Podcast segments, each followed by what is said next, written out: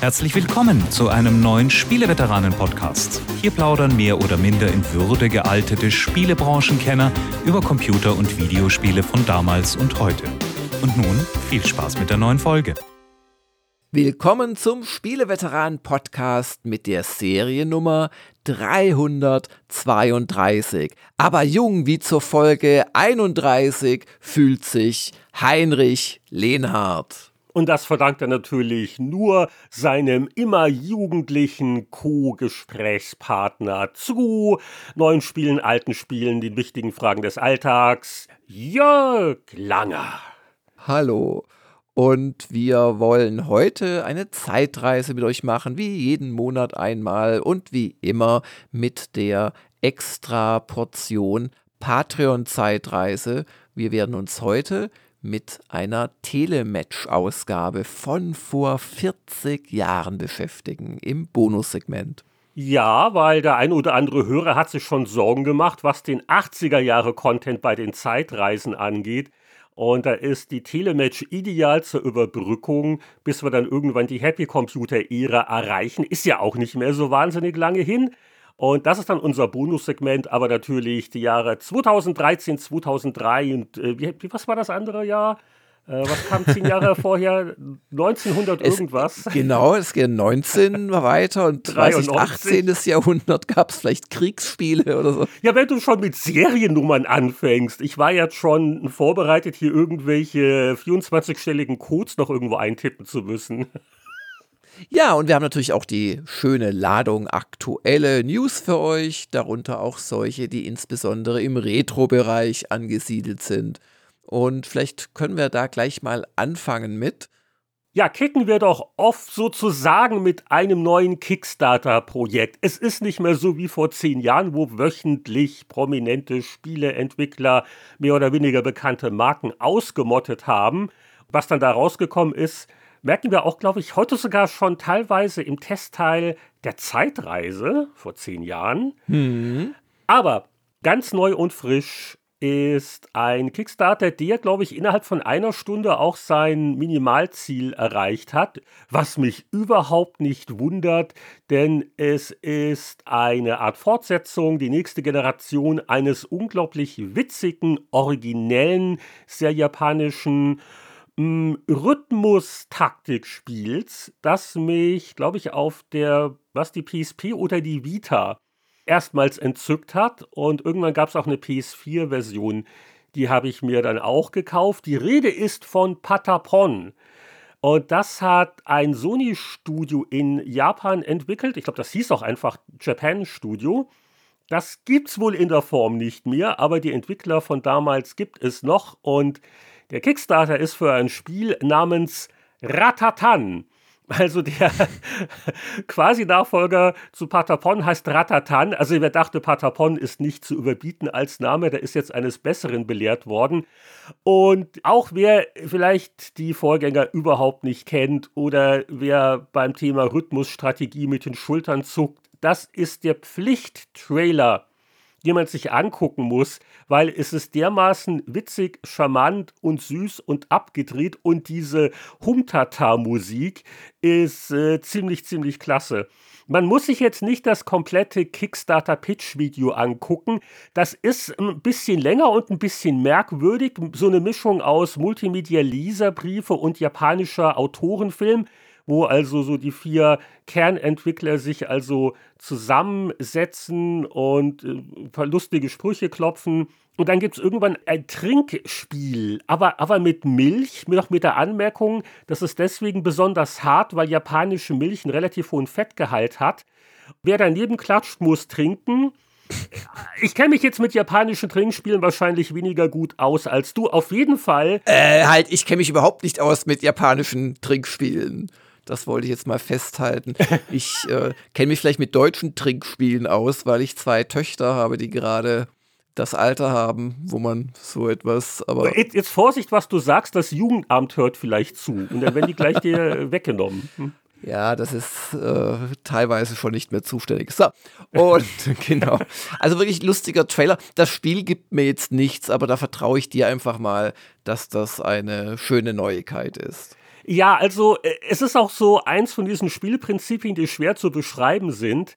Man muss doch schon ein bisschen äh, strategisch vorgehen und, und wann greift man an und wann zurück und wie stellt man seine Armeen zusammen. Also das sind so meine Patapon-Kenntnisse. Ratatan sieht natürlich jetzt schon noch witziger aus, äh, grafisch noch ein bisschen ausgefeilter, aber es hat denselben Stil, diese Seitenansicht. Und äh, es hat einfach so eine gewisse Fröhlichkeit, die äh, mich sehr anspricht. Wer sich also das Gameplay-Video ansieht und dann keine gute Laune hat, dem kann vielleicht nur noch geholfen werden, wenn er dann noch ein paar Spieleveteranen-Podcasts auf nüchternen Magen sich anhört. Aber nee, es ist, es ist dermaßen lustig und fröhlich und wir verlinken es natürlich gerne wieder, wer da noch mit unterstützen möchte. Ein paar Stretch-Goals gibt es noch zu erreichen, wobei hier die Konsolenversion ist auch schon äh, gesichert und die sind jetzt bei über einer halben Million US-Dollar umgerechnet. Wow. Hm. Also für so ein vermeintlich nischiges Spiel nicht schlecht. Und äh, hm. ja, mir hat es eine große Freude gemacht, das zu sehen, dass äh, Ratatan, ich spreche das so gerne aus, Ratatan, irgendwann rauskommen wird. Fröhlich und erfolgreiches Crowdfunding sind wunderbare Stichpunkte, was auch ein äh, kleines deutsches Projekt gebrauchen könnte. Ich weiß nicht, ob sie da mitgekriegt hat. Wir haben es natürlich letzte Woche schon im Patreon-Podcast erzählt, aber einfach hier nochmal in der etwas größeren Runde. Die Retro Gamer wird eingestellt. Das ist die traurige Nachricht der vorletzten Woche gewesen ja, der, der E-Media Verlag, der das Heft in Deutschland in Lizenz quasi herausgegeben hat, seit 2012, seitdem mache ich das auch mit äh, den ganzen anderen freien Autoren und Übersetzern, die da dran werkeln. Die sind natürlich jetzt relativ vor den Kopf äh, geschlagen und fragen sich, wie soll es weitergehen? Wird es weitergehen? Und die Antwort ist ja, vielleicht. Äh, weil wir haben, also ich habe das einfach gemacht auf einer Unterseite von ähm, Gamers Global. Ich habe gerade so eine äh, Newsletter-Anmeldung da laufen und da können sich Interessierte, die bereit wären, von unserem Team, also diesen ganzen alten Spielehaudegen und dem Layouter, der das bislang macht und so weiter, weiterhin die Retro-Gamer oder ein anderes Heft, weil wir wissen noch nicht, ob wir die Lizenz bekommen von den Engländern, sind aber dran. Das wäre meine Frage. Gibt es dramatische Updates seit der letzten Woche? Ich wollte ja schon so mit Live-Tickern anfangen und dass wir so Tag und Nacht so bei dir mithören können. Hat die Dynamik sich irgendwie verändert? Also man, man spricht noch, das ist ja wirklich wie der Kane-Transfer. Liegt da noch 20 Millionen auseinander oder na, gerade geht es eher ein bisschen grundsätzlicher drum, was würde man denn mit der Retro-Gamer machen, weil auch den Engländern ist aufgefallen, irgendwie gab es da in Deutschland nie eine Webseite für. Mhm. Und ähm, ich meine, die Leserkontakt-E-Mail-Adresse ist retrogamer.gamersglobal.de. Das ist zwar, ehrt mich zwar mit meinem Laden hier, aber ist ja irgendwie auch nicht ganz richtig. Und ähm, bei dieser ähm, Newsletter-Anmeldung, da könnt ihr einfach auf gamersglobal.de retro gehen, dann kommt ihr da raus. Da geht es wirklich erstmal darum, das Interesse abzufragen, würdet ihr uns ein Heft oder ein E-Paper, das Ziel ist ganz klar Print, aber E-Paper ist auch eine Variante, die denkbar ist, abkaufen, zumal es, wenn wir das im Eigenvertrieb, eigen, äh, eigene Faustmodus machen würden, sehr unwahrscheinlich ist, dass wir einen Kiosk zurückkehren würden, weil man da einfach, also finanziell zu große Risiken für zu wenig Ertragschance hat, aus meiner Sicht. Aber das sind alles so Parameter, die halt gerade auch mit den Engländern diskutiert werden. Die verrate vielleicht nicht so viel, wenn es denen natürlich lieb wäre, wenn ihr Heft nicht vom Kiosk verschwinden würde. Mehr kann ich dazu natürlich nicht sagen. Aber zumindest. Ich sag nur Powerplay Innenteil. Ich warte immer noch eine Antwort auf meine E-Mail. Ich habe so gute Ideen und keiner sagt was dazu. Ja, in, in, welches Heft sollen wir denn dann den Innenteil äh, machen? Also, oder wie stellst du das vor? Ja, jetzt mach es mal den Außenteil, aber was glaubst du, wie da die Verkäufer abgehen? Du musst natürlich aber dann schon genau dieses grüne Papier wie damals bei den Power-Tipps organisieren, sonst wird es nichts. Dieses, dieses hochwertige, schöne, wo man aber auch, wenn einem ein Liter irgendeine Flüssigkeit ausläuft, mit nur einer Doppelseite alles aufgesogen bekommt, weil so ja, also um jetzt mal äh, vom Scherzen zurück zur Info zu kommen, also zumindest äh, reden die Engländer mit mir, so einmal pro Woche gibt es einen Videocall. Naja, die könnten auch sagen, hier du kleiner Klitschen-Mensch, äh, geh mal weg, wir wollen hier nur mit großen Verlagen reden. Also das ist nicht der Fall. Aber es gibt auch noch nichts äh, irgendwie Spruchreifes. Das ist also wirklich noch gar nichts gegessen, was da passieren wird. Aber es könnte, wie gesagt, auch sein, dass wir Spieleveteranen dann einfach, also jetzt nicht die Spieleveteranen des Podcasts, um Gottes Willen, will, will da nichts vereinnahmen, aber halt so die Michael Hengste und Stefan Freundorf aus dieser Welt und vielleicht ja auch Heinrich Lehnhardt dieser Welt und wie sie alle heißen, Winnie Forster und so weiter, äh, Anatol Locker, dass die dann einfach was Eigenes, was wahrscheinlich dünner wäre, auf die Beine stellen aber auf jeden Fall, es wäre etwas Layoutetes. Also es wäre keine Website, es wäre keine Unterseite von Gamers Global, sondern es wäre eine eigene Webseite, auf der das Produkt dann ein Layoutetes ist. Das wäre so der Plan B. Und wer uns da unterstützen will, wer halbwegs ernsthaft vorhätte, natürlich, wenn es einem dann auch gefällt, so ein Heft dann zu kaufen, alle paar Monate, der möge doch bitte auf gamersglobal.de slash retro sich in die Liste eintragen. Ich denke mal so in einer Woche ungefähr wird es die erste Info-Mail geben. Also es würde sich lohnen, da jetzt einzutragen. Das ist noch keine Bestellung, ich komme da nicht und äh, gebe euch da irgendwas. Nee, nee, es ist un auch unverbindlich, aber nur ernst gemeinte Zuschriften. Genau, also es ist unverbindlich, aber trotzdem ernst gemeint. Also nicht einfach, ja, nette Leute, weil dann denken wir auf einmal, boah, tausende von Leuten würden uns ein Heft abkaufen, die sich dann als 30 entpuppen. Das ist natürlich auch nichts in der Sache.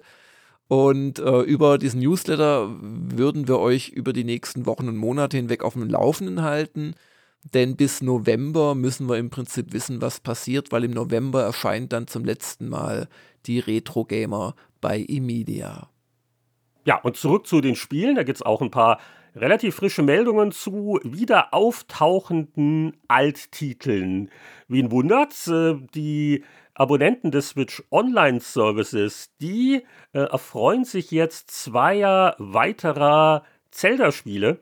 Und zwar kriegt man die auch, wenn man nur die Basisversion dieses Abo hat, denn ich rede von Oracle of Ages and Oracle of Seasons, die erschienen ursprünglich für den Game Boy Color und äh, stehen jetzt bereit, auch die europäischen Versionen, also deutsche Texte, alles verfügbar. Ich habe noch nicht richtig gespielt. Ich kann mich auch nur sehr dunkel an die erinnern. Vom Namen her kannte ich die auch. Und ich glaube, das eine ist ein bisschen Kampf, das andere puzzlellastiger, bei ja, der genau, Capcom entwickelt.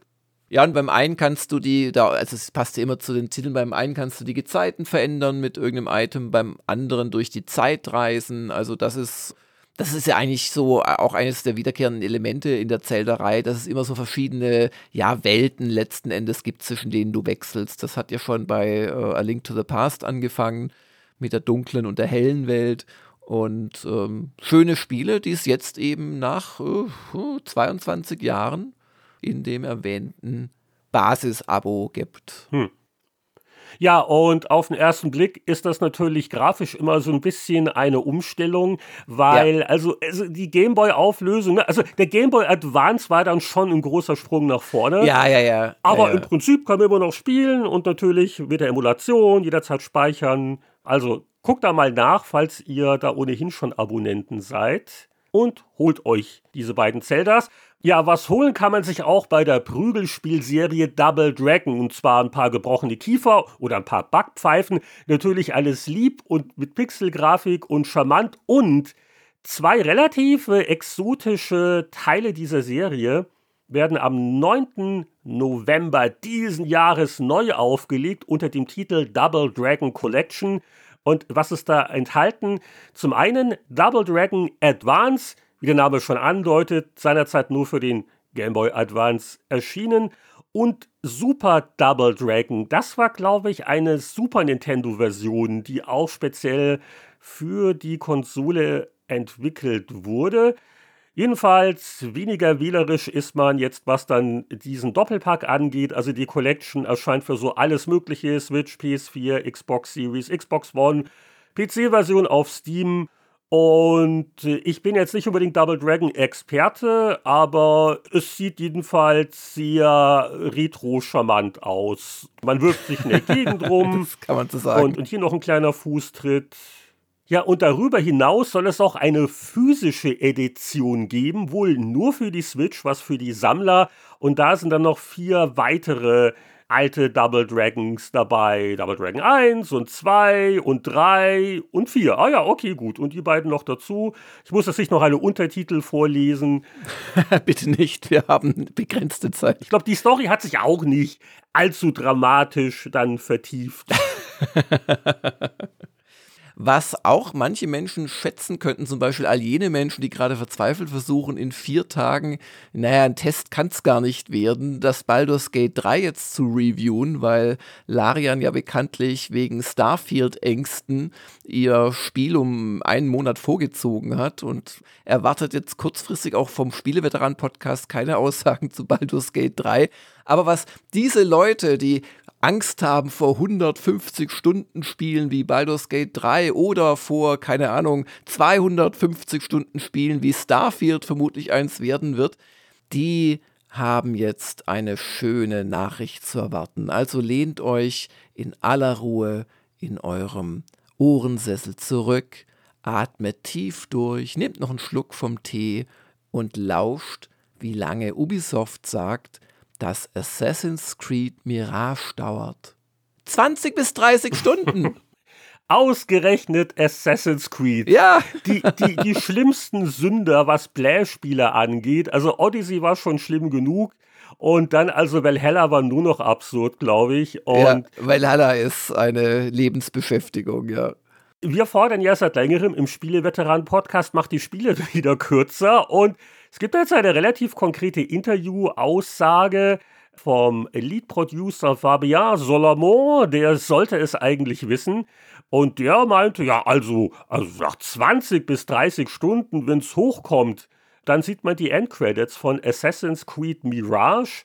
Ich finde es halt ganz lustig, wie auf der einen Seite immer noch manche Spieleanbieter rumtönen, wie endlos ihr Werk sei. Da gab es ja auch Dying Light 2, ne? Ja, ja. Äh, Techland, das war doch auch so dieses äh, ewige Rumgeprotze mit den Stunden. Und jetzt finde ich das sehr erfrischend, wenn jetzt jemand damit angibt, also wer wirklich schnell ist und nicht jedes Nebending macht, oh, da ist auch in 20 Stunden durch. Das naja. ist auch immer so der Punkt, wo, also nach 20 Stunden äh, habe ich immer das Gefühl, jetzt reicht es dann auch langsam und das Leben geht weiter. Ich bin gespannt, ob das honoriert wird von der Menschheit, von der breiten Masse. Was ist denn dein Gefühl? Ich weiß es nicht, aber ich finde es auch eine gute Nachricht. Ich meine, das erste Assassin's Creed war jetzt auch nicht endlos lang. Ich finde auch, dass bestimmte Spielsysteme und bei Assassin's Creed ist es halt just das Anschleichen und Wege finden, wie komme ich da hochgeklettert und so weiter. Die werden nicht unbedingt besser, wenn man sie dann 20 Mal wiederholt. Da reichen vielleicht auch sechs Wiederholungen und lieber die dann wertiger machen und abwechslungsreicher. Zwischendrin ein bisschen Erkundung, klettern, vielleicht da mal noch was kaufen und da was sammeln also das trifft, glaube ich, auch meinen Geschmack. Bei mir hat es wirklich mit Odyssey und nee, wie hieß es vorher, Origins, mit den beiden war es mir zu viel. Und Valhalla habe ich echt gern gespielt, auch sehr gut benotet. Und ich glaube, allein für einen Test 40 Stunden gespielt, aber dann nochmal 400 Stunden spielen, um auf den letzten blöden Kreuzritter da irgendwie zur Strecke zu bringen. Irgendwann habe ich echt einfach keine Lust mehr gehabt. Ja, und dazu passend, vielleicht wird es ja ein Trend, sind auch so Interview-Aussagen von Julian Garrity, das ist der Creative Director von Star Wars Outlaws. Auch das eine Ubisoft-Veröffentlichung, wird aber entwickelt natürlich bei einem anderen Team, das ist Massive, äh, The Division 2. Also er sagt jetzt nicht auf die Stunde genau, wie lange man daran spielen wird und ich denke mal, das wird schon ein Stück mehr sein als bei Mirage, weil Star Wars Outlaws soll ja ein Open World Spiel sein und verschiedene Planeten. Aber er meinte, es wird kein Epic Unfinishable RPG, also kein Epos, das man gar nicht zu Ende spielen kann, äh, weil es irgendwie 300 Stunden dauert. Und ich finde das schon mutig, dass äh, jetzt da die Entwickler oder die Produzenten kommen und sagen, unseres ist nicht das größte Spiel der Welt. Vielleicht, vielleicht wird ja wirklich hier ein Trend draus. Aber Heinrich, jetzt muss ich dir eine Frage stellen. Willst du, Heinrich Lehnhardt, den ultimativen Geschmack des Universums schmecken mit der Limited Starfield Edition, dem Drink für Gamer und Space Explorer, cremig, zimtig und außerirdisch lecker, willst du von einem Schluck katapultiert werden direkt ins Starfield-Universum, dem Next-Gen-Rollenspiel von Bethesda? Halt, das Universum schmeckt nach Zimt. Hat das Albert Einstein schon gewusst? Das sind ja hochinteressante Erkenntnisse. Wir reden von einer real existierenden, wir geben euch den Link und ich habe das auch real in der Hand in dieser Sekunde. Wir reden von der Y-Food, also Y-Food, This is Food Special Edition zu Starfield. Und solange der Vorrat reicht, bekommt man für immerhin 23 Euro 94, das ist aber teuer für ein bisschen ungesundes Zeug, kriegt man sechs Flaschen zu 500 Millilitern und einen Monat Game Pass Ultimate, um dann auch Starfield spielen zu können. Also der Nutri-Score ist hier aber äh, ein A und das ist grün. Das ist wahrscheinlich gut. Der Nutri-Score ist ein schlechter Witz, der passt nicht. Ich, ich habe mir das mal in einem, das gibt, ich habe den Namen vergessen, aber es gibt einen ganz fantastischen Menschen, der für das ZDF so in seinem eigenen ZDF-Labor so Sachen nachrührt, die man so von der Lebensmittelindustrie vorgesetzt bekommt. Und in einer Folge geht es auch um diese sogenannten Nahrungsersatzdrinks. Und die tricksen halt da aus, aus der Hölle, um diesen Nutri-Score runterzubringen. Er meint, man kann schon trinken. Also jetzt nicht, es geht nicht speziell um dieses This is Food, aber es gilt garantiert auch dafür. Der meinte, das kann man schon trinken, das bringt einen jetzt nicht sofort um, aber wer jetzt irgendwie glaubt, der wird sich da gesund ernähren, allein das sind keine Ballaststoffe drin, also oder kaum, weißt du. Und naja, anyway, ich habe jetzt diese Flasche, die ist auch noch zu. Was übrigens die äh, Fotos auf der Webseite, die wir verlinken werden, nicht drüber bringen, ist, dass just auf der Kappe das Starfield-Logo nochmal prangt oben. Mm. Und ich öffne diese Flasche jetzt. Und, und erst schütteln, oder? Ist das ja, eins ja, von genau. denen, erst schütteln sollte oder nicht? Ist keine Kohlensäure ja. Nicht, äh, vielleicht soll ich noch vorher das Kleingedruckte lesen. Moment, praktisch schon unterwegs. Ja gut, ich sitze gerade ohne Zuckerzusatz. 26 Vitamine, jawohl. Ja, ja, ja. Ungekühlt, lange haltbar, hält drei bis fünf Stunden satt, ohne Tief und eine klimaneutrale Verpackung. Die Nährwerttabelle ist mir zu kompliziert vorzulesen. Ja, das aber äh, die, die Inspiration ist jetzt, ich bin gerade auf einem fremden Planeten gelandet und beginne meine Expedition, meinen langen Marsch ins Ungewisse und alles, was ich brauche zum Überleben. Und, und wollte mir das Steak nicht mit. Genau, ja, ja, genau, ist diese Flasche, das muss die Verbindung sein. Und also immerhin äh, trinkt man mit diesem halben Liter dann auch, nimmt man 500 äh, Kilokalorien zu sich. Also das ist gar nicht mal so wenig. Das ist, das ist so eine Mahlzeit, wenn man nicht zunehmen möchte, sag ich mal. Und jetzt mache ich es auf. Heinrich, bist du bereit?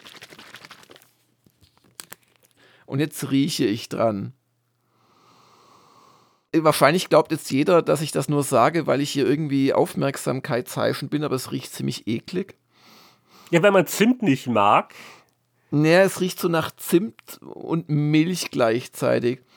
Okay, also, aber es sieht cremig aus. Also wir, wir sagen hier ständig Zimt, das, das ist ja völlig falsch, weil das Produkt oder der Geschmack nennt sich Cinnamon Stardust. Das musste natürlich okay. sein.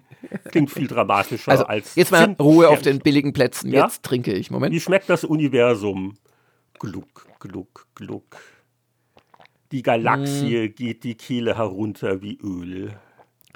Ich habe eine, eine leicht zimtige, aber auch sehr vanillige mhm. äh, Note auf der Zunge. Ähm, es schmeckt weniger unangenehm, als es riecht. Es ist ein cremiger Geschmack, wo man aber auch irgendwelches Zeug, so, also in, in Sachen, es natürlich gucken die schon, dass es mit irgendwas versetzen, was es voluminöser und faseriger macht. Ja, kann man trinken. Oh ja, mhm. also jetzt doch angenehm überrascht nach dem Schnuppertest. Das hast du jetzt wirklich beschrieben wie ein Weinkenner. Also, das bringt mich auf ganz neue Podcast-Ideen. Es hat aber auch so einen leichten Hefe-Nachgeschmack. Ist da Hefe drin? Kann man das mal kurz verifizieren? Und jetzt sagst du mir aber genau Fett, den Weinberg oder die Kuh, von der die Milch stammt, wo die geweidet hat. Ja, das wird nicht möglich sein.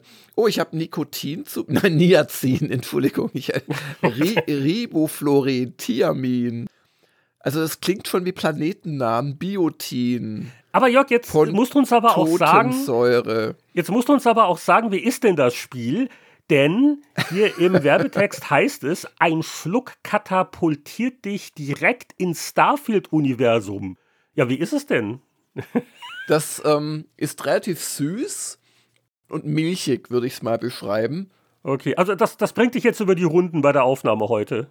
Der passende Planet zu diesem Getränk wäre so ein Sumpfplanet, wo der Sumpf so mit süßer Milch gefüllt ist. So ist meine geschmackliche Interpretation. Naja, irgendwie finde ich das schon cool, aber nichts, was ich jetzt ähm, trinken möchte. Da esse ich doch lieber ein paar Nutas, wenn ich zwischendrin mal Wenn ich mich ungesund ernähren will, dann auch richtig nein. Und zu Hause schmiere ich mir dann ein Brot.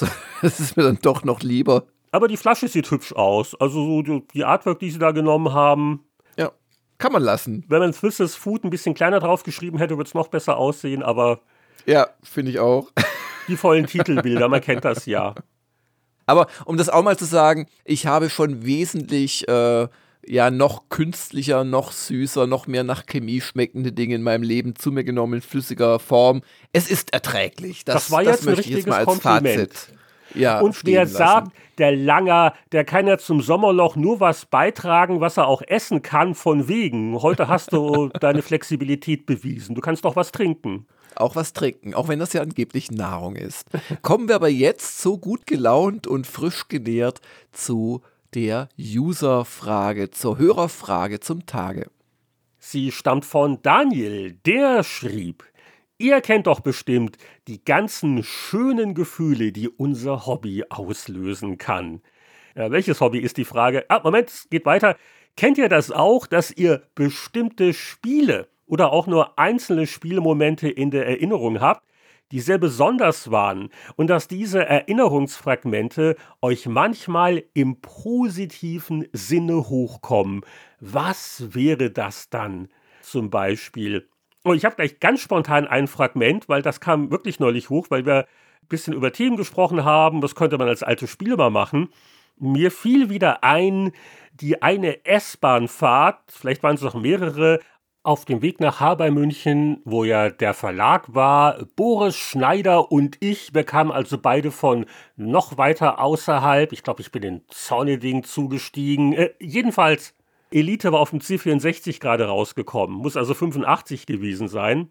Wie wir uns da also atemlos ausgetauscht haben über dieses äh, total faszinierende, rätselhafte Spiel und was man gemacht hat und was man erlebt hat oder es gab schon die Tagoiden-Gerüchte. Das wäre so das eine Fragment, das ich hier spontan beisteuern kann. Das ist lustig, wir haben uns nicht abgesprochen, aber ich wollte auch als erstes äh, Elite nennen.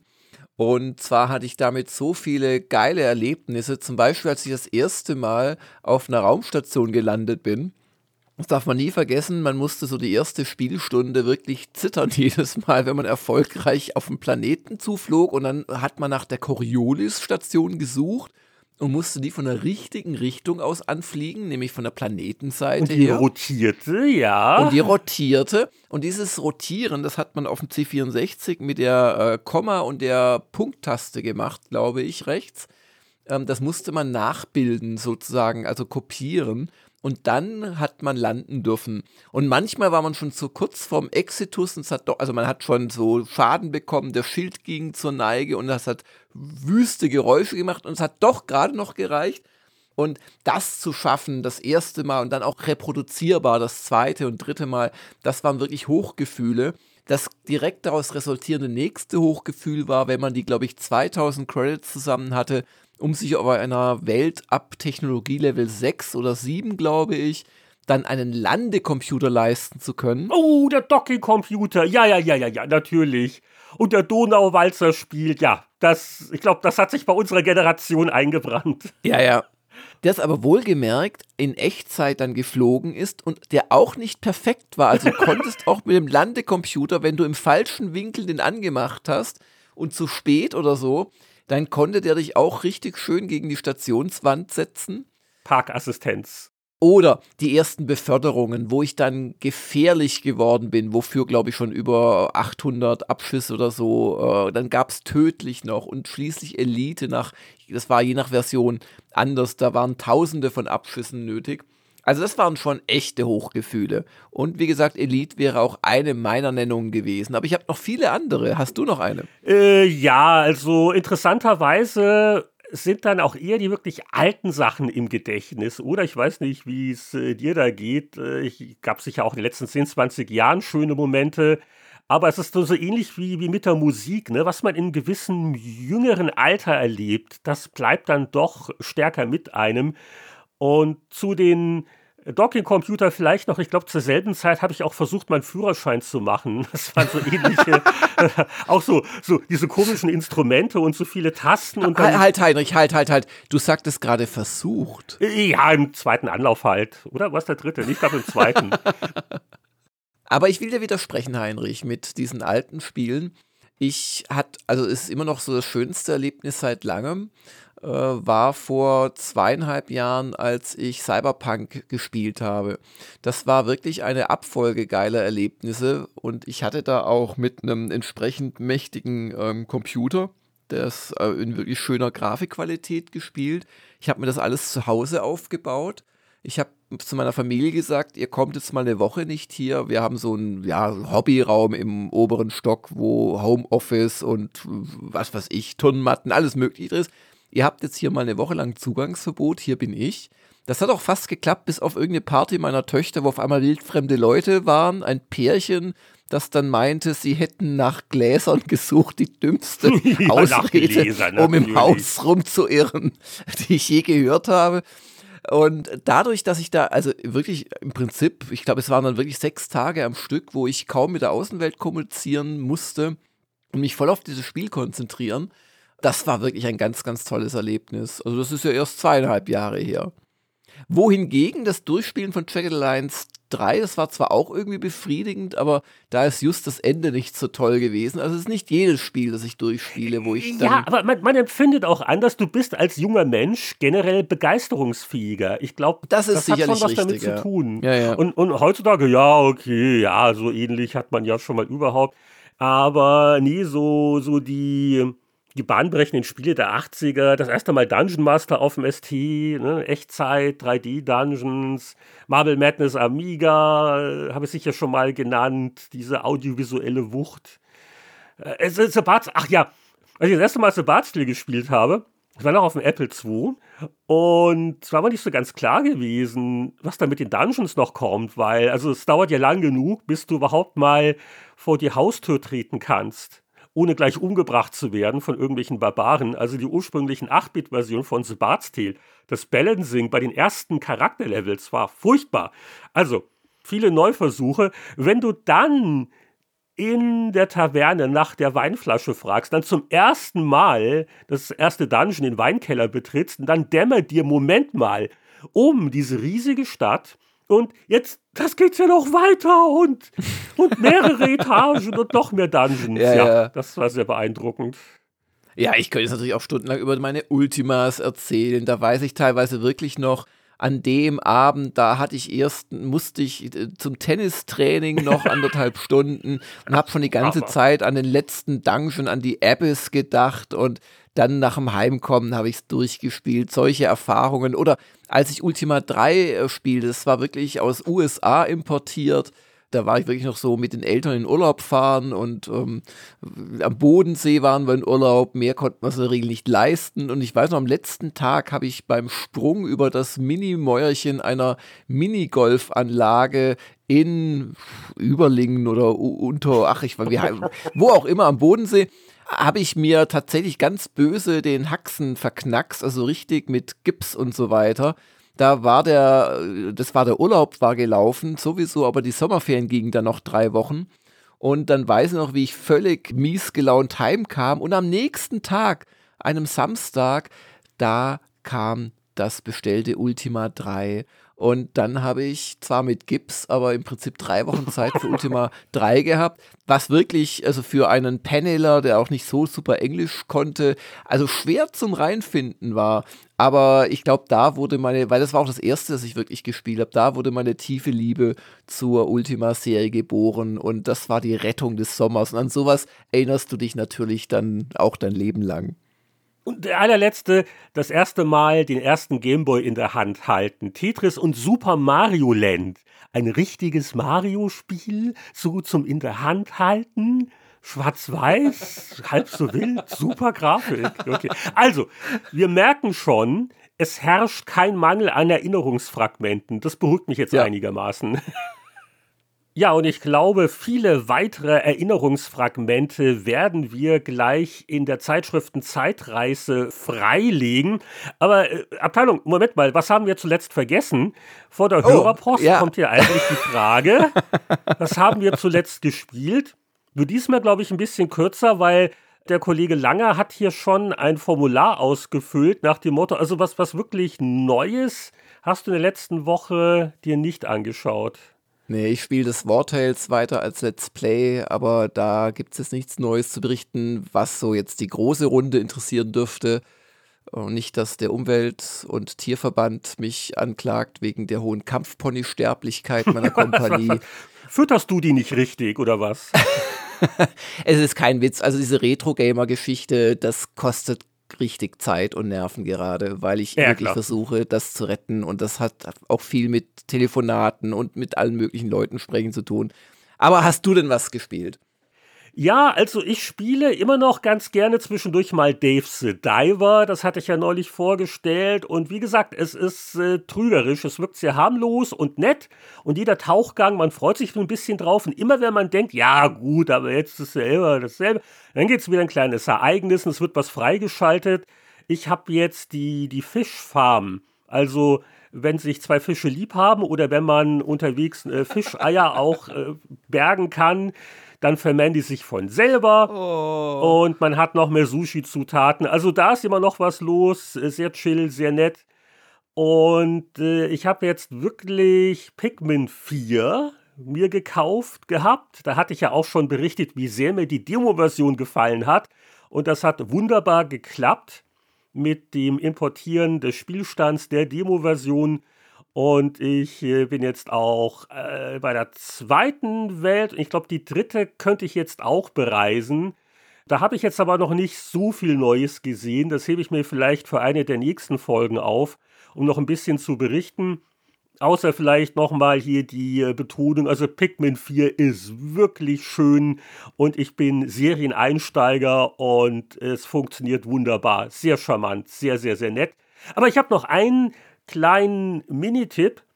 Ein äh, Spiel, das gerade frisch in Early Access auf Steam erschienen ist, ist jetzt nicht wahnsinnig spektakulär, aber wer sich vielleicht sagt, Mensch, also so mal wieder ein bisschen Tower Defense, das wäre doch mal was. Da ist jetzt ein Titel rausgekommen, Thronefall. Kostet, ich glaube, im einstelligen Eurobetrag sehr, sehr wenig Geld. Und es gibt eine ganz nette Demo, wo man vier Szenarien spielen kann um das auszuprobieren, wo man halt die üblichen Sachen macht, äh, zwischen den Angriffswellen, Upgrades und man flitzt auch selber mit seinem Helden rum. Und der kann dann auch, wenn man die entsprechenden Bauten hat, von Einheiten begleitet werden. Und es gibt äh, nach jeder Mission halt die Entscheidungen, was tue ich upgraden, was baue ich als nächstes und am Ende eines Szenarios, die letzte Welle ist dann ziemlich happig und man ist dann doch ganz gut und aufgeregt bei der Sache. Und das hat so ein bisschen so dauerhafte Verbesserungen. Also dein Spielerlevel steigt und damit schaltest du halt mehr Sachen frei. Das heißt, du könntest dann sagen, okay, jetzt versuche ich das Szenario nochmal kann da vielleicht mehr sowiesos verdienen, weil ich jetzt das und das habe. Also ich habe da jetzt auch nur so ein, zwei Stunden reingeschaut sehr knuffig, sehr übersichtlich. Wie gesagt, wer mal wieder ein bisschen Tower Defense Lust hat, das Throne Fall ist gerade rausgekommen. Spielt einfach mal die Demo, die fand ich jetzt ganz unterhaltsam. Ja, nach äh, Was haben wir zuletzt gespielt? Die Was haben wir zuletzt geschnitten Rubrik. Ich habe mit über einem Monat Zeitverzögerung, das tut mir auch echt schrecklich leid, aber es ist einfach zu viel los, habe ich endlich die siebte und vorletzte Japan-Doku-Folge veröffentlicht. Gestern Abend und wer sich für Sanddünen interessiert in Japan, wer sich für Skulpturen aus Sand, für Krebsfleisch, dem wir nachspüren mussten, weil das eigentlich gar nicht die Saison dafür war, interessiert, wie der Tee, also dieser grüne Tee von der Plantage äh, zu Erntebeginn des Herbsttees in die Fabrik und in die Tüte kommt. Solche Sendungen mit der Mausgeschichten, wen solche Dinge interessieren oder japanische Raststätten, die ihre Besonderheit haben, also so Autobahnraststätten oder auch die äh, Kompaktheit von japanischen Hotelzimmern, der wird in dieser exakt einstündigen Folge fündig auf japandoku.com zu finden. Apropos 7, ich kann berichten, dass Pixel Kino Podcast Episode 007 erschienen ist und ja, bei der Nummer gab es natürlich nur ein Thema. Äh, also die Frage ist halt, welches Bond-Spiel? Und da haben wir natürlich das eine Bond-Spiel genommen, wo schon Connery selbst die Rolle gesprochen hat und den Film dazu natürlich auch besprochen und das gibt es jetzt auf pixelkino-podcast.com. Das waren die in eigener Sache Meldungen. Aber jetzt, ich glaube, das Papier raffelt schon ganz ungeduldig. Das raffelt schon erwartungsfreudig, genau. Und die Zeitmaschine ist geölt. Ich habe übrigens bemerkt, dass This is Food ein fantastischer Treibstoff ist für die Zeitmaschine. Wir reisen ja durch, durch Raum und Zeit. Bisher sind wir immer nur durch die Zeit gereist. Ich hoffe, dass jetzt hier dein genau. Starfield Food uns nicht auch noch örtlich versetzt. Das wäre gefährlich. Durch die Galaxien führt. Und da gehen wir jetzt hin.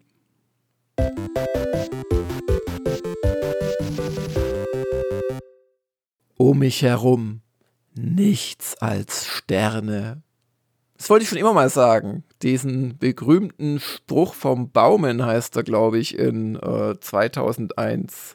Vielleicht solltest du den Lichtschalter finden und da wirst du feststellen, dass du nur in der Zeit gereist bist, aber noch im selben Raum auf demselben Planeten bist. Hoffe ich zumindest. Das ist sehr beruhigend, aber bin ich in derselben Dimension? Wer weiß das schon?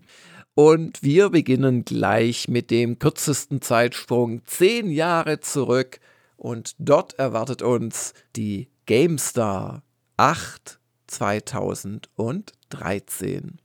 Und das Titelbild, das wirkt ja erstaunlich aktuell, denn ja vor zehn Jahren äh, wurde es noch nicht getestet, aber es wurde schon kräftig gepreviewt. Switcher 3. Also äh, die Titeltexte lassen darauf schließen, dass man sich von dem Spiel schon viel versprochen hat glaube, das war eine E3-Vorführung, mhm. aus der man eine größere Preview gemacht hat. Aber hier, offene Welt, größer als Skyrim, über 100 Stunden Spielzeit, da haben wir es wieder, das Spielzeitmengengeprotze und endlich die Verbindung von Open World und perfekter Story. Also man soll sich ja bei Titeltexten nicht zurückhalten. Diese Regel ist hier, glaube ich, befolgt worden. ja, nichts schreiben, wo man dann nachdenken könnte, das war zu wenig dick aufgetragen. naja, aber Witcher 3 ist ja dann auch wirklich ein tolles Spiel geworden, einige Zeit später. Und hat eigentlich nicht enttäuscht, muss man sagen. Gehen wir weiter zu Company of Heroes 2 und damit dem Testteil von GameStar 8 2013. Company of Heroes 2, das ist insofern lustig, weil der Titel ist mir noch frisch im Ohr, weil kam nicht Teil 3 vor wenigen Monaten erst raus? Ja, ja, ja, ja, der kam im April, glaube ich, raus oder März, Ende März oder so und ist, obwohl, also ich habe den auch mehrfach im Vorfeld gespielt gehabt, obwohl da echt ganz tolle Ideen drin stecken, ist der so ein bisschen verpufft und auch das, das hat ja dann auch Konsequenzen und Studio musste Leute entlassen und pipapo. Also irgendwie hat Company of Heroes 3 nicht die Leute erreicht und ich habe das Gefühl, es liegt vor allem am Multiplayer-Part. Also sie haben die haben in den Dreierteil ja auch so eine Art Kampagne eingebaut, wo du auf einer, also auf mehreren Karten rumgezogen bist. Also erst Sizilien, dann Italien. Ähm, Nordafrika hatte dann keine Karte. Es hat wieder traditioneller funktioniert, also das andere, was noch drin steckte. Aber ähm, das war halt alles für einen Solo-Modus in erster Linie. Und irgendwie war es wohl aus Sicht der Multiplayer-Liebhaber-Fraktion die natürlich für so ein Spiel wichtig ist, um es dann über die Jahre hinaus am Leben zu halten, was ja bei Company of Heroes 2 geklappt hat. War es nicht oder ist es, es ist ja jetzt nicht tot oder so, aber nicht so im Markt, wie man es hätte erwarten können, ist es wohl nicht so balanciert und so spaßig, wie es diese ja, Hardcore-Fans gerne gehabt hätten. Also das, das ist mir auch aufgefallen, ja. Und das andere Problem ist, dass einfach diese Spielserie sich nicht übertrieben bemüht, vielleicht auch Einsteiger abzuholen. Weil ich erinnere mich noch dunkel an das zweite. Und das war schon von Anfang an ziemlich heftig, was sie dir da entgegengeworfen mm, haben. Mm, Vielleicht soll man auch noch mal kurz sagen, was ist das überhaupt für ein Spiel? Also Zweiter Weltkrieg, Echtzeitstrategie, ne? Ja, aber, aber eher Echtzeit-Taktik. Also du hast auch ein bisschen ja. Basenbau, aber es ist vor allem halt das richtige Positionieren und Micromanagen von einzelnen Trupps, also einem einzelnen Panzer oder einem vier oder fünf Leute starken Infanterietrupp. Das ist so die Größenordnung. Und es ist wirklich so, dass da sehr viele Details wie Moral und ist der eingegraben, können die überhaupt zurückfeuern oder werden sie so beschossen, dass sie quasi nur noch sich ducken können. All das wird quasi simuliert und auch recht überzeugend. Und beim Panzer hast du die verschiedenen Seiten des Panzers, je nachdem ist er stärker oder schwächer gepanzert. Und das in Verbindung mit den doch sehr knackigen Missionen, wo auch gerne mal mitten in deine sorgfältig ausgetüftelte Strategie ein überraschendes Ereignis fällt, wo du aus einer anderen Richtung dann noch angegriffen wirst, hat das schon nicht gerade zum besten Einsteigerspiel gemacht. Das, das habe ich auch noch in Erinnerung.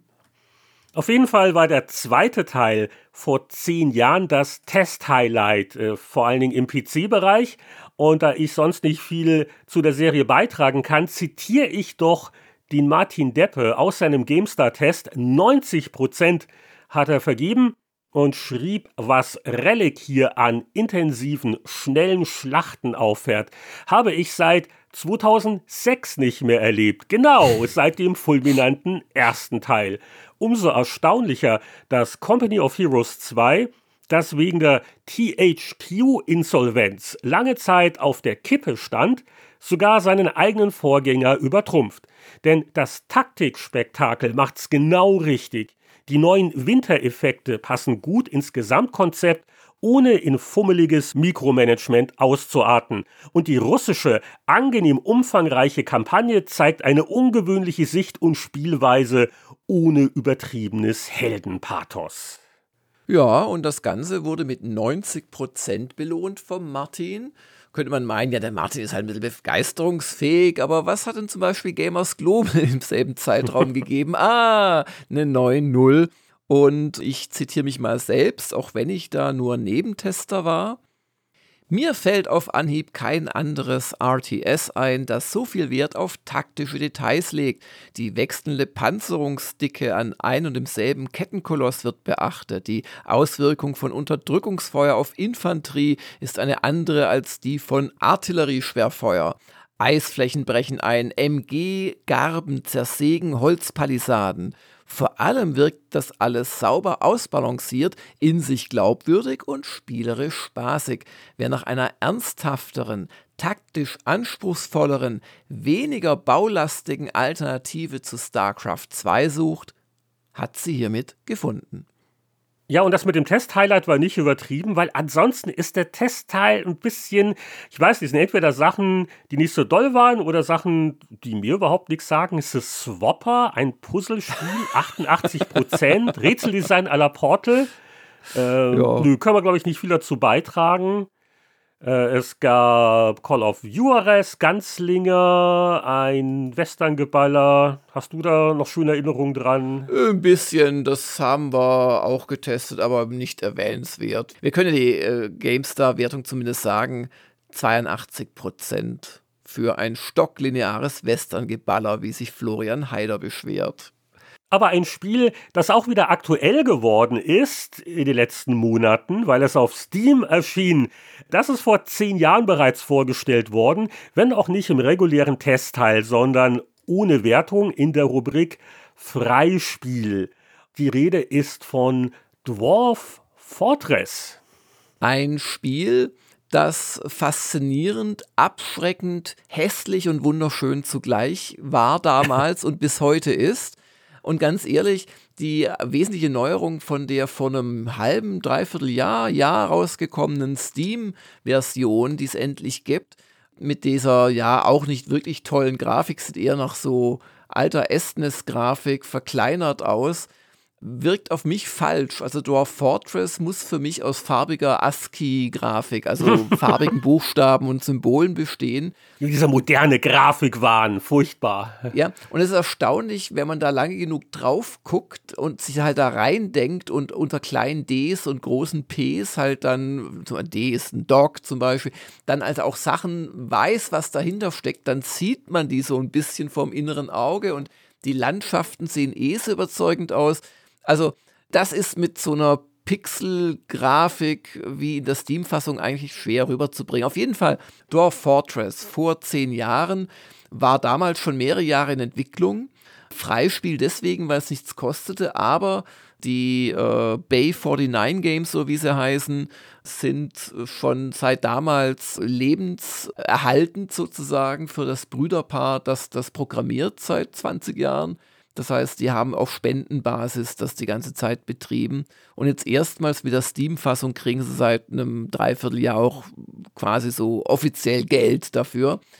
Äh, es ist total faszinierend, weil du baust eine Zwergenfestung, entweder oberirdisch oder unterirdisch, hat beides Vor- und Nachteile. Und die Zwerge, die haben so ihre Berufe und du sagst denen halt, wo sie was machen sollen und guckst dann zu, wie dein in stundenlanger Mühe aufgebautes Zwergenreich wo du über mehrere Ebenen, was weiß ich, Nahrung förderst, Ärzte abbaust, Waffen schmiedest, wie das dann durch Zufallsereignisse binnen einer halben Stunde komplett zerstört wird. Und dann ist dein Zwergenreich tot und wenn du eine neue Partie auf derselben Karte anfängst, kannst du dann sogar die Ruinen noch besuchen und so. Das ist Dwarf Fortress zusammengefasst. Das ist so unglaublich komplex, dieses Spiel, dass es eigentlich eine Lebensaufgabe ist, seine Spielsysteme wahrhaftig zu durchdringen. Und wie hat das jetzt Benjamin Schäfer vor zehn Jahren weniger wortreich zusammengefasst? Ja, nur ein kleiner Auszug aus seinem Text. Das Zwergenaufbauspiel macht optisch wenig her, ist aber interessant, anspruchsvoll und überraschend clever. Erst bei meiner dritten Feste brach zum ersten Mal die Nahrungsversorgung nicht zusammen. Mit diesem Erfolgserlebnis im Rücken baue ich mir jetzt eine Zwergenarmee auf und buddel mich zu den Dämonen durch. Wahrscheinlich buddelt ihr äh, heute noch, weil das wohl doch ein äh, langfristig faszinierendes Spiel sein kann. Ja, es ist aber auch unglaublich schwer reinzukommen. Also, wo wir es heute schon von wegen Einsteigerfreundlichkeit hatten. So, und jetzt schummeln wir ein bisschen, denn es gab noch einen interessanten Spieletest. Äh, die Print GameStar hat in der Ausgabe nicht mehr untergebracht, dieses Spiel, aber auf der Webseite erschien der Test dann doch schon Ende Juli und bei euch bei Gamers Global auch. Und äh, das war so ein Name, wo man doch gewisse Erwartungshaltungen hatte. Es war eine klanghafte Marke aus dem Rollenspielbereich. Es war ein erfolgreicher Kickstarter und jetzt war es endlich da. Das Shadowrun Returns. Das war ein Rollenspiel von Hairbrained Schemes. Die haben quasi die Lizenz genommen und daraus ein ja isometrisches, ähm, dialoglastiges Rollenspiel gemacht, wo man aber auch direkt in den zu erkundenden Maps Rundentaktikkämpfe hatte und damit nicht genug. Man ist auch, weil das gehört natürlich zu einem Cyberpunk oder Cyberspace äh, Spiel dazu. Man ist auch in die, wie immer die da heißt, sorry, äh, steinigt mich nicht, äh, in die Matrix oder wie immer da die, das Äquivalent heißt, in den Cyberspace auch gewechselt. Das wurde dann auch so isometrisch dargestellt, war es vielleicht nicht das Highlight des Spiels, Highlight waren sicherlich die gut geschriebenen Texte und dass man zumindest am Anfang das Gefühl hatte, dass man eine große Gestaltungsfreiheit hat in der Entwicklung seines Charakters. Da gab es verschiedene Klassen und man hat dann so Punkte natürlich verteilt beim Aufstieg. Aber es war dann aus Sicht sowohl von uns als auch der GameStar.de auf den zweiten Blick halt doch nicht ganz so prickelnd und der Jochen Gebauer Der gab 63 Prozent und schrieb unter anderem, als interaktive Erzählung funktioniert Shadowrun Returns wunderbar. Phasenweise fühlt es sich durch seinen streng linearen Spielablauf ohnehin wie ein Adventure an. Als Rollenspiel hingegen fällt es glatt auf den Bauch.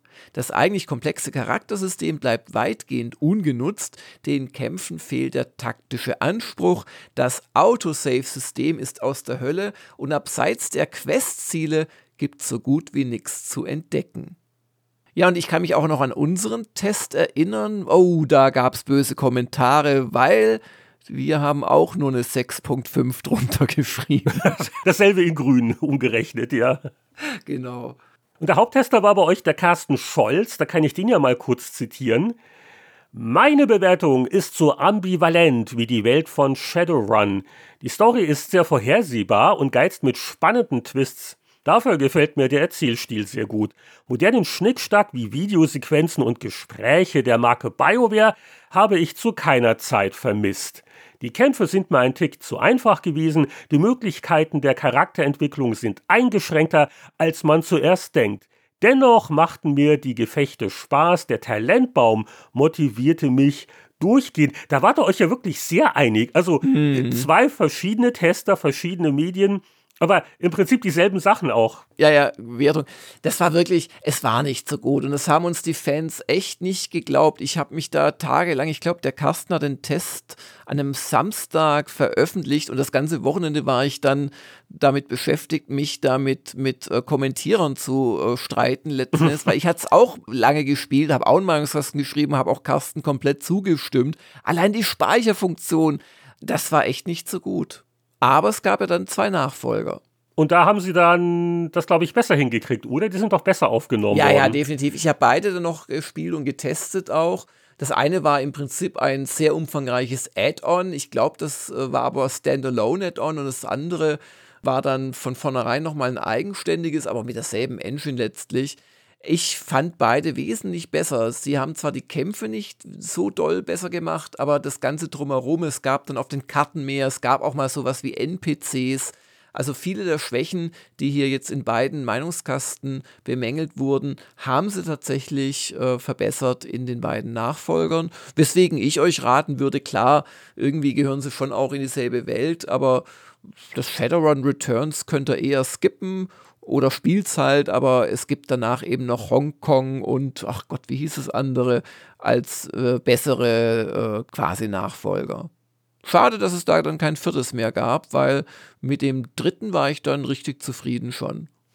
Ja, und bei Gamers Global halten wir uns auch gerne auf, weil da werden ja auch Videospiele getestet. Und wer hat vorhin was erzählt, wie gut ihm Pikmin 4 gefällt? Ja, Pikmin 3 ist bei Benjamin vor zehn Jahren auf dem Tablett gewesen.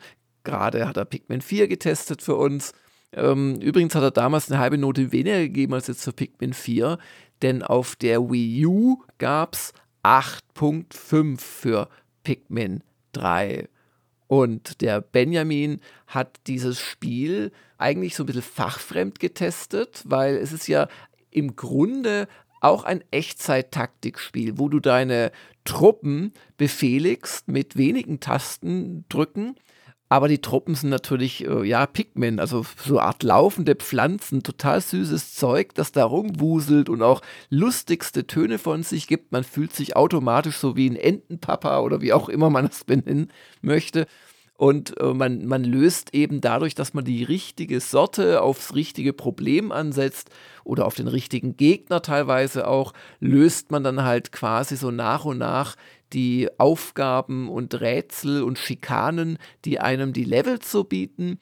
Dann schaltet man in der Regel einen weiteren Abschnitt des Levels frei, bis dann eben der Treibstoff zusammen ist und das eigene Raumschiff wieder weiterfliegen kann. Das ist so ein bisschen die Rahmenhandlung. Also man ist ein Astronaut, der auf einer fremden Welt gestrandet ist.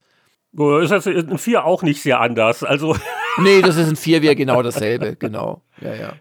Und das war halt die Wii U-Version und äh, Benjamin schrieb auch, dass das wäre ja eigentlich was, was ihn damit versöhnt mit der Wii U, weil das war ja damals recht schnell absehbar, dass die Konsole nicht so unterstützt wurde und auch nicht so klasse ist, wie sie es vielleicht Nintendo gedacht hat. Und er gab, wie gesagt, eine 8.5 und schrieb, Besonders das Design der Gegner und insbesondere der Bosse ist richtig gut gelungen. Was mir vor allem gefällt, Pikmin 3 ist alles andere als anspruchslos. Ich muss mein Vorgehen genau planen und kann nicht einfach immer weiter meine Pikmin auf Gegner werfen, um am Ende siegreich zu sein. Steuerung und Wegfindungsprobleme verhindern dann doch, dass Pikmin 3 eine uneingeschränkte Kaufempfehlung von uns bekommt. Ja, und dieses Spiel ist natürlich auch wieder veröffentlicht worden für die Switch äh, vor knapp zwei Jahren, weil, ja, du hast ja schon gesagt, die Wii U, die war nicht so super weit verbreitet. Und mal gucken, also mir reicht jetzt Pikmin 4, glaube ich, da bin ich noch eine ganze Weile damit beschäftigt, aber die ganzen vorherigen Teile hat ja Nintendo alle für die Switch wieder aufgelegt. Wobei, wie gesagt, 4 scheint mir schon besonders ausgereift zu sein. Es ist das einsteigerfreundlichste, ja, ja, ja. was man so liest. Und dieser Entdeckungsaspekt und der, der, der Ochi oder wie er der heißt, Hund, genau. der, der knuffige Hund, den gibt es halt nur im Vierer. Nee, also da würde ich auch zu raten, nach meinem Wissensstand. Und bevor wir den nächsten Sprung zurück in die Vergangenheit wagen, in das Jahr 2003, vielleicht ein kurzer Zwischenbericht. Äh, gibt es schon irgendwelche interessanten Nebenwirkungen? Ist denn das komplette Zimt-Universum mittlerweile konsumiert worden? Und wie fühlst du dich, Astronaut Jörg? So, Mission accomplished. ich hab's, ich hab's getrunken. Ich kann noch nicht sagen, was das mit mir macht, aber zum Beweis, dass die äh, PET-Dose jetzt leer ist. ja, danke, danke, das, das reicht.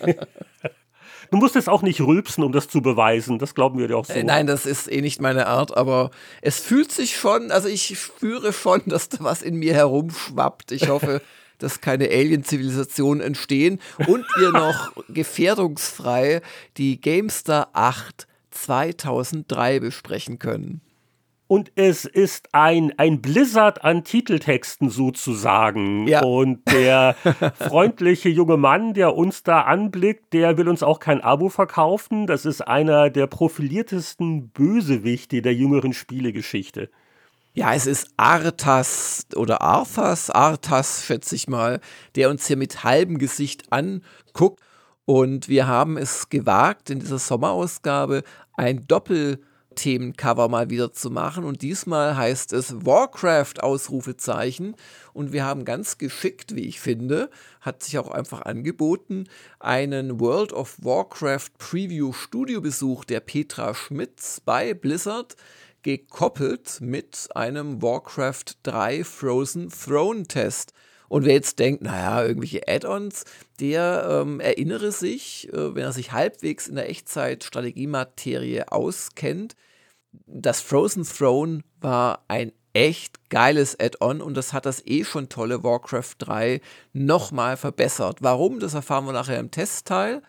Aber ihr habt das nicht als Test auf dem Titel bezeichnet. Das hat mich jetzt fast ein bisschen verwundert. Genau. Vielleicht war es impliziert, weil wir auch schrieben, bestes und längstes Addon aller Zeiten plus Komplettlösung, aber es hätte einfach vielleicht noch das Wort Test dazu gehört aus meiner heutigen Sicht. Das haben wir irgendwie nicht für nötig gehalten. Ja, weil World of Warcraft war natürlich eine Preview, das war ja logisch. Naja. Vielleicht, ich weiß nicht, wie hintertrieben ich damals gedacht habe, vielleicht war sogar die Idee, naja, wenn wir da Test schreiben, müssen wir ehrlicherweise auch bei World of Warcraft Preview schreiben. Ich weiß es nicht.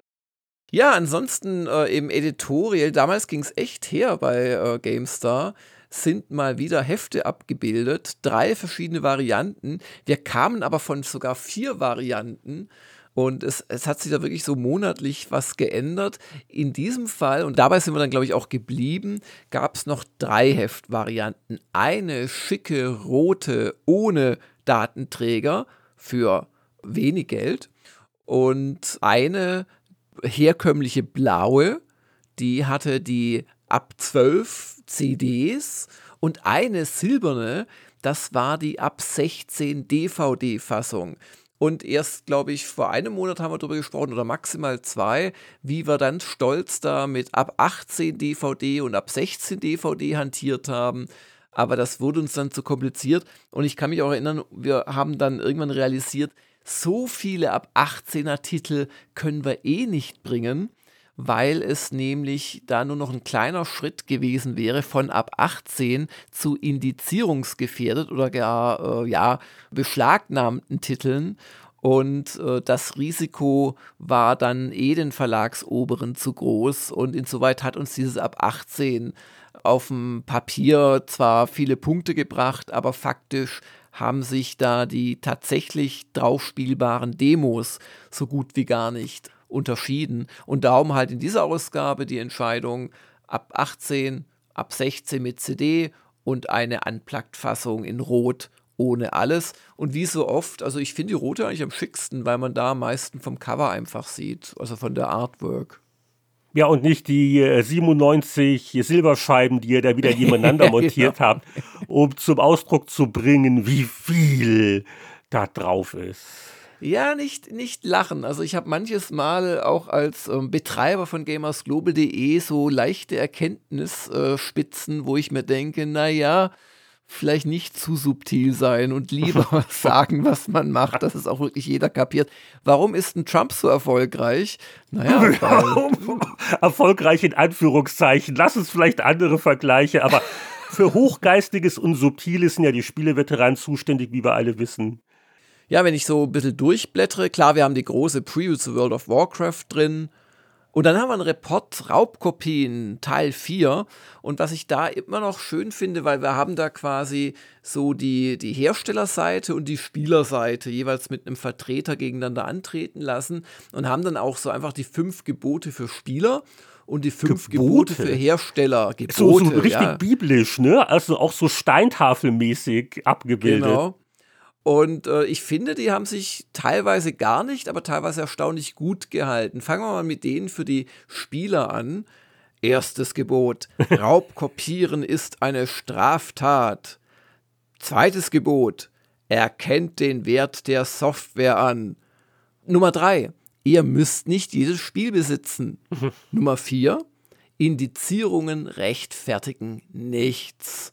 Und Nummer fünf: Raubkopien sind keine Demos. Das sind keine richtigen Gebote. Da hätte ich jetzt was erwartet, Alter, du sollst nicht begehren deines nächsten Sicherheitskopie. Das, das sind Gebote, aber das sind ja mehr so, so Statements. Aber immer mit Ausrufezeichen.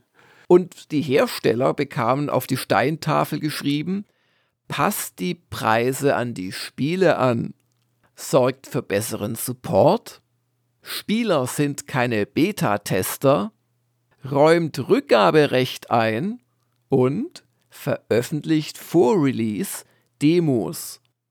Und man muss sagen, da hat sich schon ein bisschen was getan im einen oder anderen Punkt. Also die Preise gerade im PC-Bereich sind doch sehr variabel geworden. Ja. Also es gibt viele Sachen auch zum Mid- und Low-Price, die vernünftig sind. Support kann ich ehrlich gesagt nicht beurteilen. Da wird viel heute auf Wikis ausgelagert und in, in Community-Foren. Das mit den keine Beta-Tester hat sich ja geradezu ins Gegenteil verkehrt mit dem ganzen äh, ja, Steam Greenlight und den ganzen Early Access Geschichten. Early Access, genau, ja, ja, nach dem Motto, ihr seid zwar Beta-Tester, aber wir warnen euch, ihr wisst, worauf ihr euch einlasst. Und er zahlt aber trotzdem dafür. Also, das ist etwas, was man durchaus auch kritisch sehen kann. Ja, aber da war es doch ein bisschen günstiger manchmal. Das, das, das ist dann richtig, wieder Rabatt, ne? Rückgaberecht ist ein interessanter Punkt. Du kannst ja bei Steam zum Beispiel immerhin eine Stunde 59 Minuten lang spielen und dann noch zurückgeben. Das klappt auch aber sag mal, kann man nicht als Fazit feststellen, dass Steam diese ganzen Probleme gelöst hat? Also jetzt mal ernsthaft. Also Im, im Wesentlichen ja, ja. Vor allem, weil es ja neuerdings auch wieder Demos äh, jetzt forcieren zu scheinen. Kommen ja. auch wieder ein bisschen mehr, aber dass man generell heute eigentlich nicht mehr groß über Raubkopien die Debatten hat, was ja vor 20, natürlich auch vor 30 Jahren ein Riesenthema war und ständig und die ganze Industrie geht unter und, und in den Knast und, und überhaupt. Oder? Ich meine, das ist doch völlig verschwunden eigentlich, seit es so günstig und einfach geworden ist, natürlich seit es eben quasi die ganze Kontengeschichte als eleganten Kopierschutz gibt. Also ich meine, irgendwo raubkopiert sicher irgendwo noch jemand irgendwas, aber ich glaube, es ist nicht mehr dieses Bedrohungsszenario wie damals. Ja, es ist nicht mehr auch, glaube ich, dieselbe Größenordnung. Viele Spieler sind es einfach gewohnt und es gibt auch genügend Sales, ähm, wo man auch recht günstig an Sachen kommt, dass man sich da nicht mehr ähm, so tot zahlt. Aber also ich glaube es nicht an plötzlich das Gute im Menschen, der jetzt nie wieder Raub kopieren möchte. Ich glaube eher, dass es für den Otto-Normalspieler einfach zu schwierig geworden ist, äh, raubkopierte Sachen zu spielen. Das ist meine Interpretation. Ja, aber die, die, die Preissituation hat sich so sehr geändert. Also die ganzen Steam-Sales und so. Ich denke schon, dass das mit ein Faktor war. Ja, nicht zu vergessen auch diese großen Abos, also gerade Game Pass oder auch von Sony weil die, die Konsolenspiele sind ja teurer als je zuvor. Die kosten jetzt wirklich Unsummen. Also so teuer waren Spiele noch nie. Aber die, ähm, die, auf der Gegenseite hast du halt bei beiden, bei allen drei großen Anbietern bezahlbare Abo-Modelle, wo du eigentlich mehr kriegst, als du spielen kannst pro Monat. Ja, reißen wir uns von den Raubkopien los. Schauen wir mal, was an Testmustern reingekommen ist. Und äh, fangen wir doch vielleicht gleich an mit dem bemerkenswerten Add-on, das auch auf dem Titel draufsteht, dem wir die Artwork zu verdanken haben und dem wir eine der höchsten GameStar-Wertungen überhaupt zu verdanken haben. 94% für Warcraft 3 Frozen Throne das Add-on hat wirklich alles richtig gemacht. Also äh, es hat äh, viele, viele kleine Details verbessert. Es hat äh, eine neue, super spannende Kampagne, also mehrere eigentlich wiederum eingeführt. Du hast Seeschlachten gehabt, du hast eine, also es gab insgesamt Helden als Erweiterung, die mehr konnten als nur ein bisschen stärker draufschlagen. Die hatten auch so kleine Rollenspieltalentbäume und man konnte sie mit Items ausrüsten. Und es gab eine richtig große Rollenspielmission. Das war schon eigentlich ein Spiel im Spiel auf Seiten der Orks. Und aus diesen ganzen Heldengeschichten und, und Individualisierungen hat sich ja dann quasi auch Dota entwickelt. Und das war einfach ein derart bis oben hin zum Bersten gefülltes Paket an Spielspaß, dass das wirklich äh, diese Aufwertung verdient hat. Also wir haben uns da auch äh, überschlagen mit den werbewirksamen, wenn man es auf eine Packung hätte drucken wollen, Aussagen zum Spiel. Wir haben es mit drei Testern getestet. Ich glaube, das war auch das erste und einzige Mal, dass drei Leute sich wirklich da mit viel Zeit an ein Add-on gesetzt haben. Ein Add-on, ich wollte gerade sagen, ja. ja, ja. Der Patrick Hartmann schrieb, das Beste, was Echtzeitstrategen passieren kann. Also da war wirklich viel Begeisterung zu spüren. Und die Wertung eben 94 Prozent. Und der Haupttester, der Georg Waltin, der hat auch hier einen schönen Satz für die Packungsrückseite. Das beste Add-on der Spielegeschichte. Selbst die kleinste Änderung macht Sinn und verbessert das Hauptspiel. Ich kann es in jeder Kampagne kaum erwarten, bis mein Held eine Stufe aufsteigt einzige Euphorie-Spaßbremse. Einige der späteren Missionen sind mir schon zu heftig. Gleichzeitig drei Basen und Armeen managen geht ohne blinde Hotkey-Beherrschung kaum. Ein dickes Sonderlob für das Ork-Rollenspiel-Szenario, mal eben die Genregrenzen sprengen und ein besseres Abenteuer präsentieren als viele ernsthafte RPGs. Super. Mehr davon. Ja, ich krieg gerade so richtig Lust, Warcraft 3 Frozen Throne mal wieder zu spielen. Ähm, ja, das hat schon reingehauen damals. Schade, dass es nie in Warcraft 4 gab bis heute, muss man echt sagen. Ja, ob, ob das noch was wird zu unseren Lebzeiten, obwohl, wir, ach, jetzt, wer weiß, in zehn Jahren vielleicht, jetzt wo irgendwann mal Microsoft dann wirklich der ganze Laden gehört und Geld spielt keine Rolle mehr. Wozu haben wir die Cloud-Milliarden, keine Ahnung.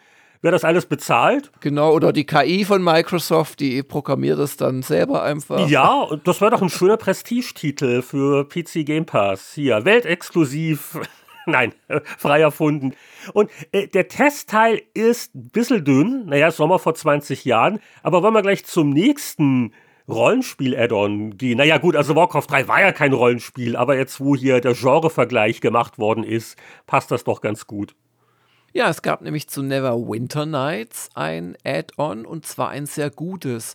Schatten von Undern Z hat 87% von Georg Waltin bekommen und der lobte überschwänglich, es geht doch. Nachdem Neverwinter Nights erst nach der Hälfte der Story richtig Spaß gemacht hat, fesselt mich das Add-on von Beginn an. Logischen Rätseln folgen beinharte Kämpfe gegen wenige, aber starke Gegner. Und statt einer Questflut bekomme ich die Handlung in leicht verdaulichen Happen mit viel Humor serviert. Wenn ich etwa einem verliebten Riesen ausreden muss, dass die von ihm entführte Zwergin je seine Größe erreichen wird, oder ich eine Herde Ochsen befreie und feindlichen Kobolden auf den Hals setze. Ja, diese Add-ons, die da noch kamen, die haben einen guten Ruf. Ich habe sie aber selbst nie gespielt. Und das war, glaube ich, das erste, war aber nicht das letzte. Aber 87 Prozent, Respekt, Respekt. Aber halt, hier gibt es ja noch immerhin einen spannenden, nicht Rollenspiel- oder Strategietest. Der Peter Steinlechner hat sich an Star Trek Elite Force 2 festgebissen. Ich glaube mich zwar zu erinnern, dass wir den Vorgänger höher bewertet haben, aber immerhin noch 83 Prozent und ein durchaus zufriedener Peter Steinlechner.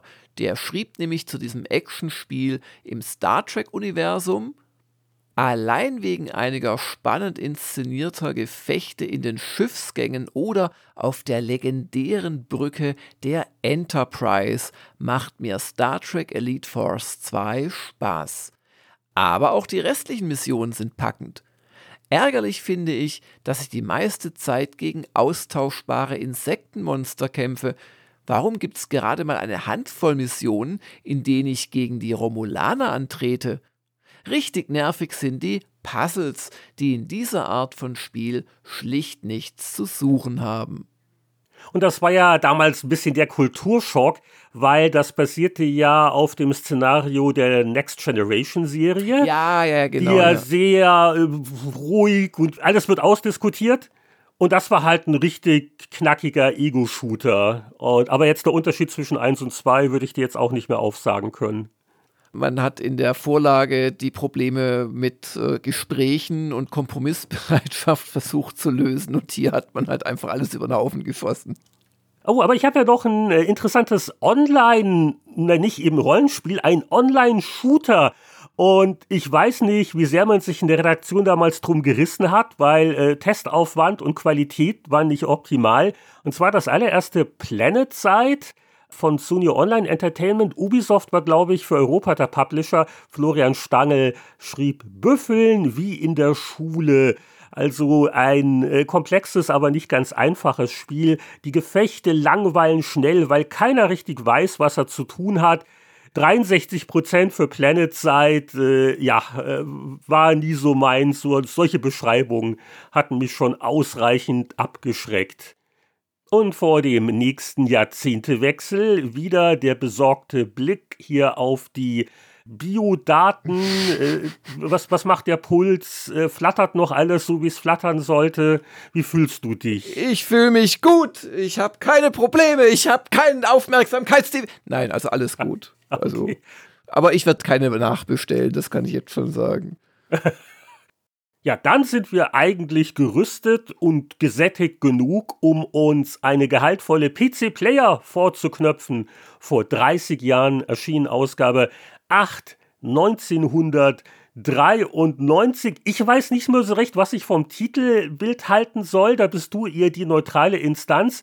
Es ist äh, irgendwie ganz knuffig und mal was anderes, aber es ist auch ein Monat, wo wir offensichtlich ähm, weiß nicht, nicht so viele tolle Testthemen hatten. Auf jeden Fall ist es eine ganz drollige Cartoon-Artwork, die gehört zu dem auch nicht mehr ganz so bekannten Spiel Wall Street Manager. Und das war schon der deutsche Titel, denn im Original hieß das Rags to Riches, eine Wirtschaftssimulation von Interplay, die dann auch gleich noch getestet wird. Wie beurteilt der erfahrene Titelbildgestalter Jörg Langer diese Komposition?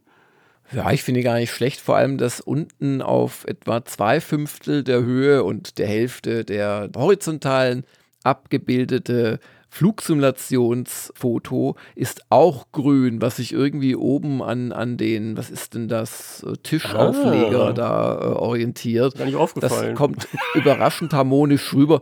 Auf der anderen Seite sagen mir beide Spiele rein gar nichts und also wegen den Spielen habe ich es bestimmt, hätte ich es nicht gekauft als Leser, also die da abgebildet werden, weil ich sie schlichtweg nicht kannte oder erkannte.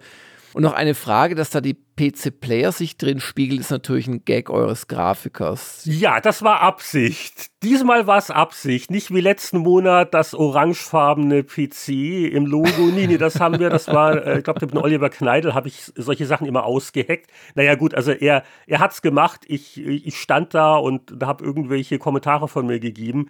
Aber wir waren wohl der Meinung, dass es äh, mit einer PC-Player im Rahmen noch besser aussieht. Also, die anderen Highlights im Testteil werden wir gleich sehen.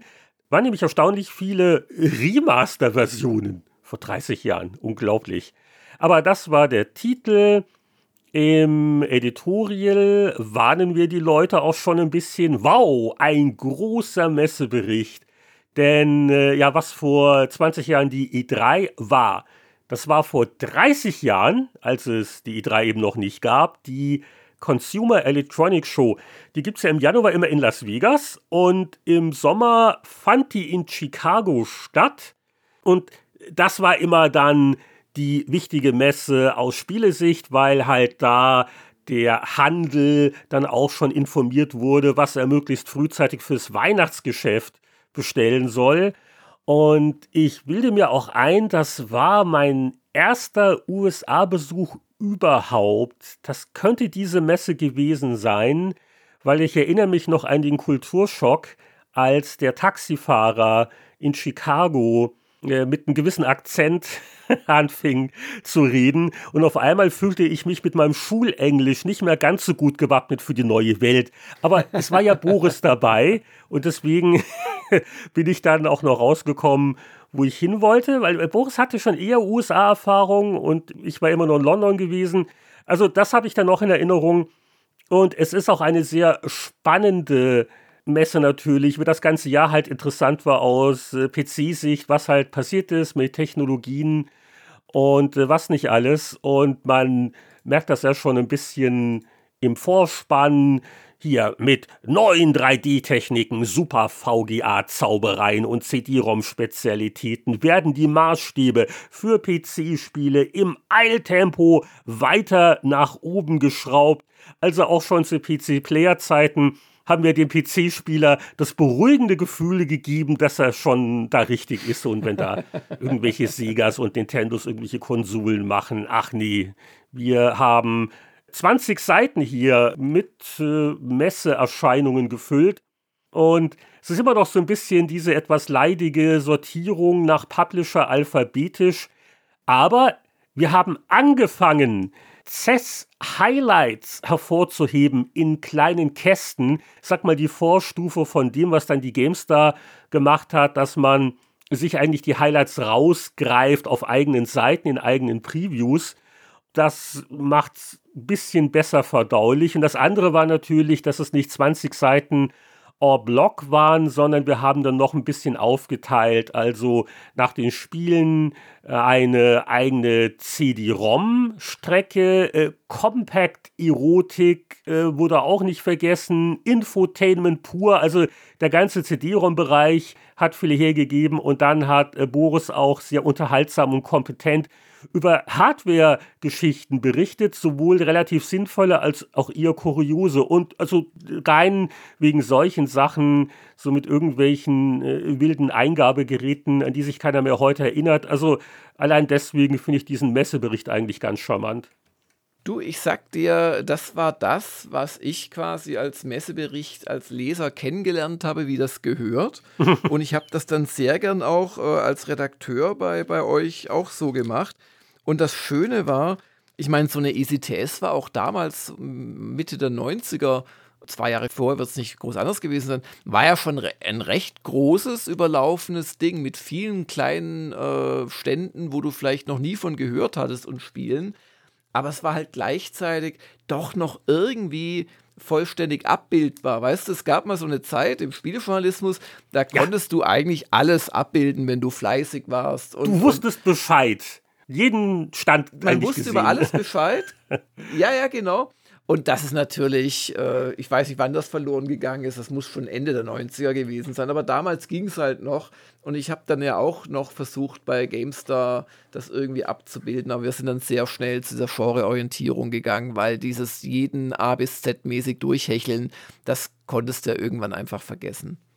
Bei den Highlights hatten wir einen halbwegs guten Riecher. Was haben wir hervorgehoben? MacWarrior 2, das NHL Hockey, die PC-Version, und Sam und Max natürlich, SimCity 2000, äh, was nicht als Highlight hervorgehoben wurde, aber es war auch ein Spiel, das musste man, glaube ich, länger ein bisschen selbst spielen. Erwähnt ist es aber im Messebericht vor 30 Jahren. Das erste Jagged Alliance fand ich jetzt auch lustig, weil wir ja neulich erst groß über Jagged Alliance 3 berichtet haben.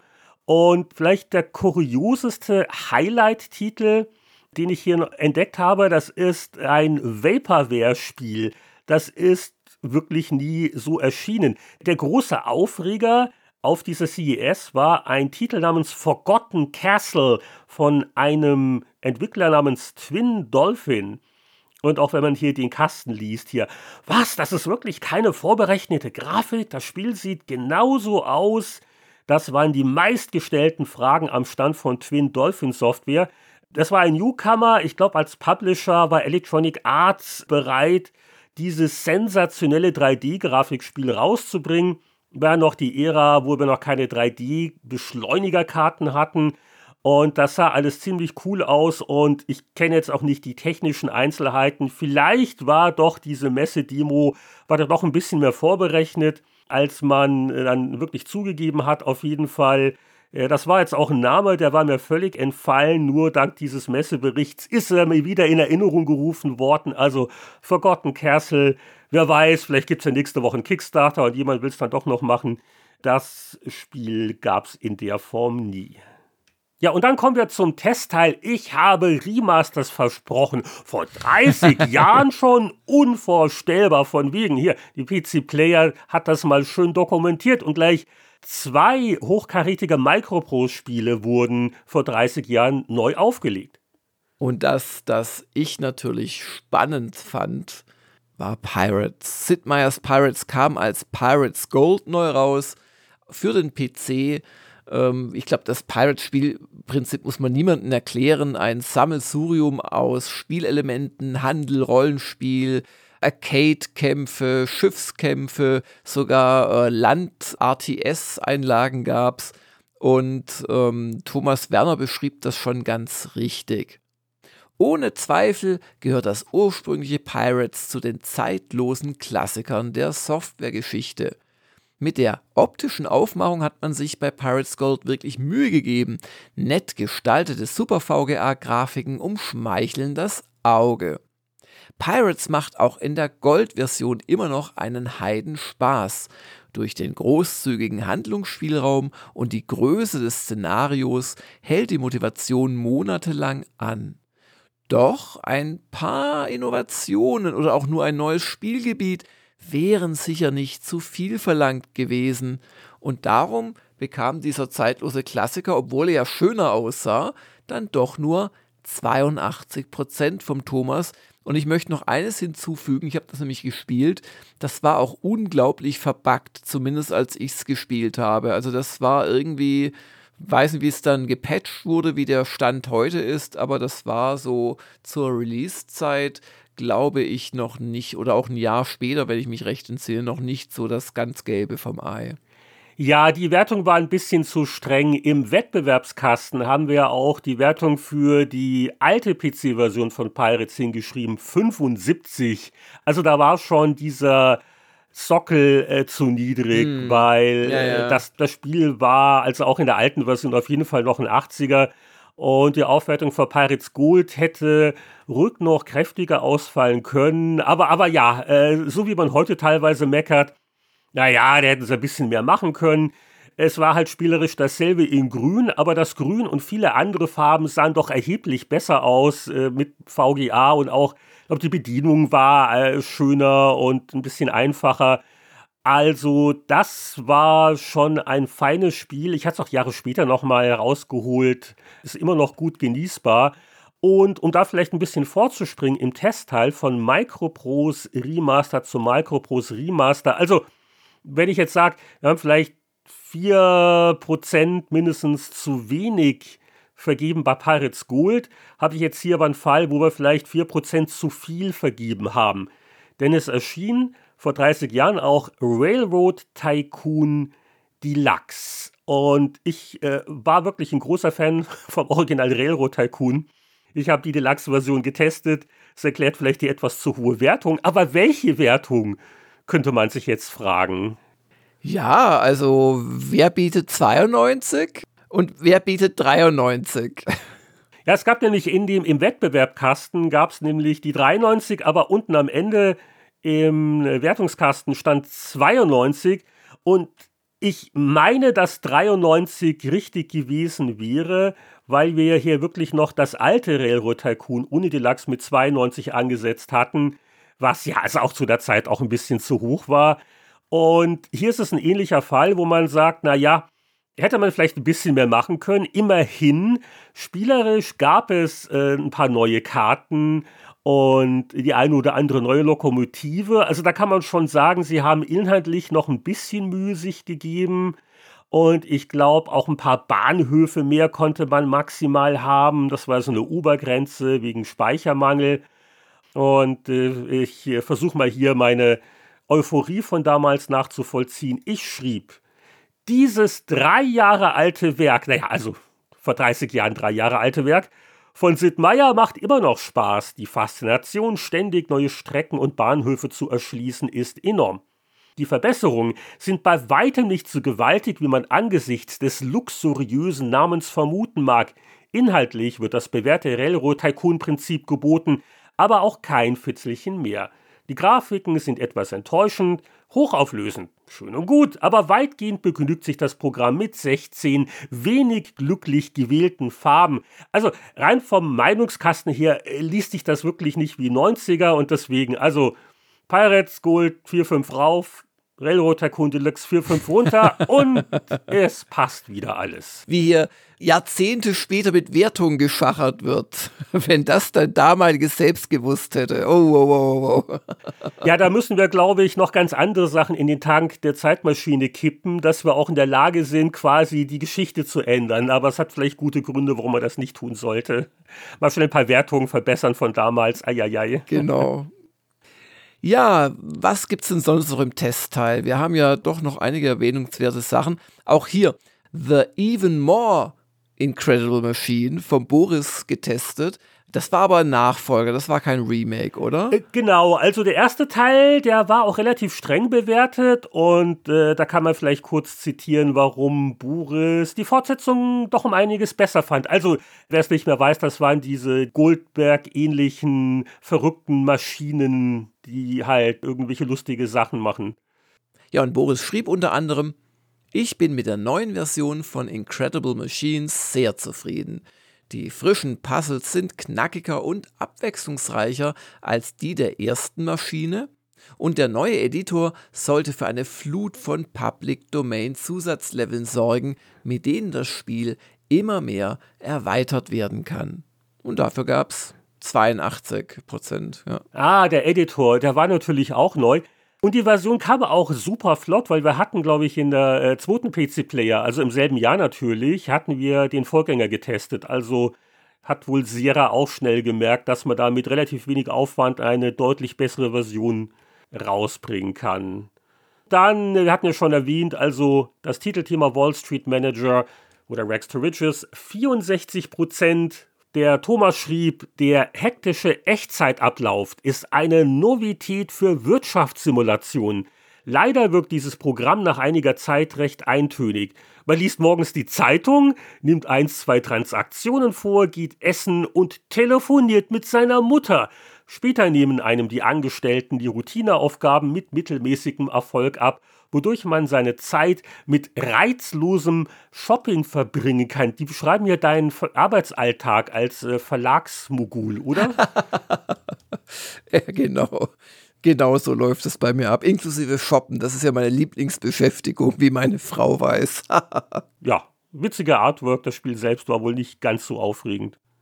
Aber eine aufregende Idee steckte bekanntlich hinter Maiden Magic 5 Dark Side of Xene, weil man das, das haben wir schon äh, thematisiert in einer eigenen Folge mal und äh, ist, glaube ich, auch allgemein bekannt, aber hier zur Erinnerung, weil man das mit dem direkten Vorgänger, also Might and Magic 4, einfach äh, durch Besitz und Nachweis des Besitzes beider Fassungen in ein riesiges Gesamtspiel quasi zusammenmixen konnte. Und äh, ihr habt, glaube ich, dem Viererteil dieselbe Wertung wie dem Fünfer gegeben, denn Dark Side of Xene bekam von euch, oder besser gesagt von dir, Heinrich, 79 Prozent. Warum dann doch so wenig für diese geniale Idee? Ja, ob die Idee so genial war.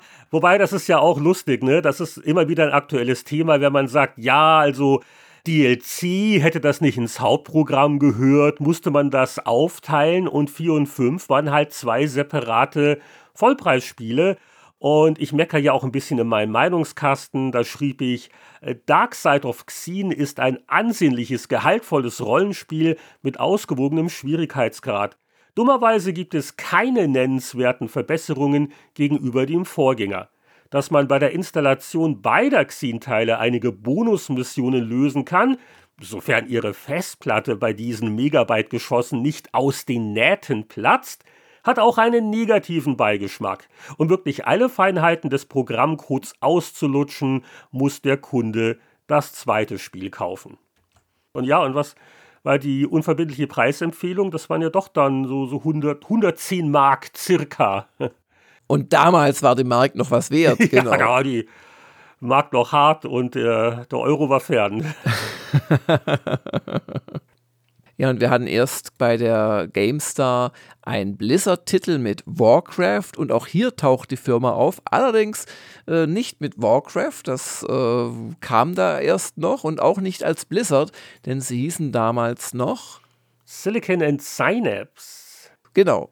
Und die Rede ist von The Lost Vikings, einem Tüftel-Action-Spiel, das der ja, du hast es auch getestet, aber der Boris äh, wird hier mal zitiert von mir, so beschrieb. Hinter abgedrehter Handlung und Grafik im Videospiel-Look verbirgt sich ein knalliges Denkspiel, das auch Erwachsene grübeln lässt. Geschicklichkeit und Nachdenken halten sich prima die Waage und in keiner der beiden Disziplinen wird der Spieler überfordert. Grafik und Sound legen eine Unbeschwertheit an den Tag, die vielen anderen vermeintlich witzigen Spielen abgeht. Dafür gab es 77 Prozent und zur Erinnerung, man steuerte, glaube ich, drei verschiedene Wikinger, die hatten jeweils ihre Spezialfähigkeit. Aber ich finde es echt interessant, was der Boris hier schreibt, weil so ein bisschen deutet das ja dann schon auch darauf hin, was Blizzard immer mehr dann ausgemacht hat dass man Einsteiger nicht vergrault, dass auch so der Humor und so, ja, die Präsentation passt. Also das war schon ein Frühwerk, das, glaube ich, so insgesamt dann auch aus heutiger Sicht noch in den Kanon durchaus passt, obwohl ja Blizzard längst keine Denkspiele mehr macht. Ja, das äh, war auch ein Spiel, das wir uns vor wenigen Jahren ja auch wieder angeguckt haben, denn das ist ja enthalten bei der Blizzard Arcade Collection. Exakt. Wo ja, so einige Aha. Frühwerke mit dabei sind und zu Lost Vikings gab es ja auch einen Nachfolger, der ist auch noch. Und das habe ich auch gerne wieder angespielt, äh, muss ich sagen. Ist jetzt nicht der größte aller Klassiker, aber damals wie heute ein ganz äh, pfiffiges Spiel. Und äh, ja, da hat sich ja auch der Chef des Publishers Interplay und der Chef war der Brian Fargo, hat da auch eine Rolle gespielt. Der hat also da den jungen Entwicklern immer wieder auch ein paar Tipps gegeben, worauf man noch achten sollte, was man noch verbessern muss, damit äh, das auch für Normalsterbliche genießbar ist. Und ja, 30 Jahre ist es her, wie gesagt, unsere Brücke in die anderen Jahrzehnte, ein äh, Blizzard-Spiel in der Ausgabe und äh, deren Ende wir jetzt auch äh, fast erreichen. Ein Kuriosum sei vielleicht noch angemerkt, also wer auch im PDF oder im Echtheft nachblättern will, das äh, Datenuniversum, das hat uns auch schon vor drei Jahrzehnten beschäftigt, denn bevor das mit dem World Wide Web so für jedermann greifbar war, gab es ja bereits Dienste wie CompuServe. Das war wirklich eine Zeit lang die ganz heiße Nummer. Boris hat da einen schönen Artikel, wo er auf äh, so drei Seiten das mal erklärt und vorstellt. Also, äh, was ist CompuServe? Wie kommt man da rein? Was kann man da abberufen? Und so als nützliche Funktionen werden hier zum Beispiel Patches erwähnt für Spiele, die man einfach so downloaden kann. Oder eine Wettervorsage oder da gibt es hier auch mal ein Forum. Also natürlich alles noch sehr eingeschränkt im Vergleich zum WWW. Aber ja, das war so ein bisschen so der erste Vorgeschmack. Und äh, ich hatte wenig auch mal irgendwann dann auch bei CompuServe ein Forum, PC Player, Oh, ich glaube, Boris hat das damals gemacht, ja. Das war so echt die Frühzeit. Falls das so gewesen sein sollte, werden wir sicher im Laufe der nächsten Monate oder Jahre beim Blättern drüber stolpern. Aber das ist immer wieder ganz amüsant, so ein bisschen der, der Blick zurück, was damals als Online-Faszination noch durchging. Ja, liebe Zuhörer, das war's für heute. Für die Patreon-Unterstützer geht es übrigens noch weiter, 40 Jahre zurück zur Telematch. Aber wir bedanken uns bei euch schon jetzt und hoffen, euch bald wieder begrüßen zu dürfen. Bis dann. Tschüss.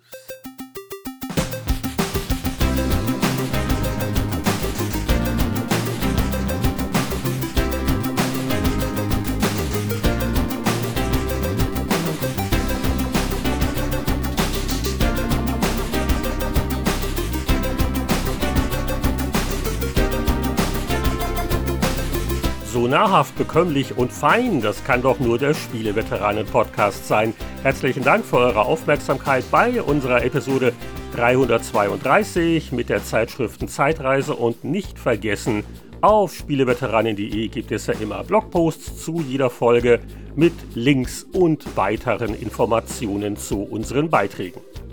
Hier noch der unauffällige Hinweis, dass man ja jede Woche eine neue Spieleveteranen-Episode hören kann, wenn man zum Kreis der 5 Dollar im Monat Unterstützer gehört. Die bekommen das volle Programm und sorgen dafür, dass der Laden hier am Laufen bleibt. Und wer sich berufen fühlt, in den Kreis der Medizin-Unterstützer vorzudringen, der wird natürlich stellvertretend für die ganze Community namentlich am Ende der Sendung gegrüßt. Und so schmettern wir unser Hallihallo in die Richtung von Christian Kohlheim, Markus Werner, Champa, Marc-Alexander Grundke, Lüder Görtmüller, Gronk, Mario Stritzelberger, Alexander Schulz, Tobias Navarra, Christian Timmer, Andreas Wander, Peter Verdi, Heinrich von Wallnau, Oliver Reynolds, Hans-Peter Krüger, Thomas Jeising, Sass Walker, Patrick Grosse, Matthias Faut, Julian, Frank Ridders,